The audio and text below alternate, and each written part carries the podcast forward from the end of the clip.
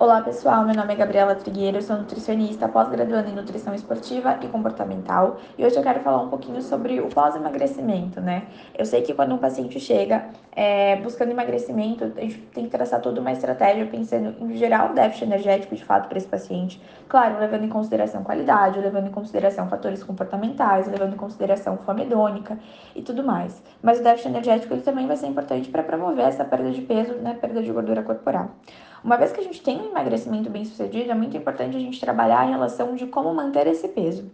Porque o nosso corpo, ele trabalha com uma teoria do set point. Então, assim, quando a gente fala de uma pessoa que ela tinha um peso acima do ideal, mas nada que levasse um sobrepeso, uma obesidade, a, o peso máximo dela não é tão fora do que ela vai estar ali, porque provavelmente passou por um processo de recomposição.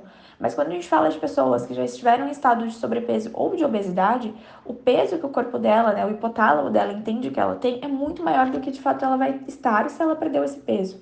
Então a tendência é que o corpo faça com que ela volte para aquele peso, reganhe aquele peso, porque ele entende que dessa forma é a forma que ela deveria estar. Então, assim, se alteram-se os hormônios de fome e saciedade, aumenta-se a fome cerca de 100 calorias, sua taxa metabólica basal reduz, independente de ganho de massa muscular, porque você diminui a massa corporal.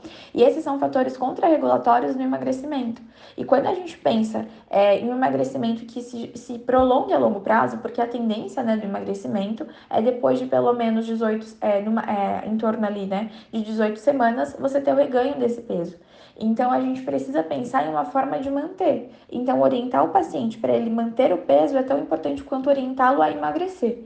E quando a gente pensa em manutenção de peso perdido, a gente pensa sim em qualidade de dieta, mas o exercício físico acaba sendo fundamental. Não é possível se manter na, numa grande perda de peso sem praticar exercício físico. Bom, era esse recado de hoje. Eu acho que é muito importante a gente falar sobre qualidade de vida, é muito importante falar sobre todo o processo é, que vai tornar a pessoa ali perto do seu objetivo, mas trazer ela para a realidade e falar que não é simplesmente chegar ali, mas como se manter também é bem importante.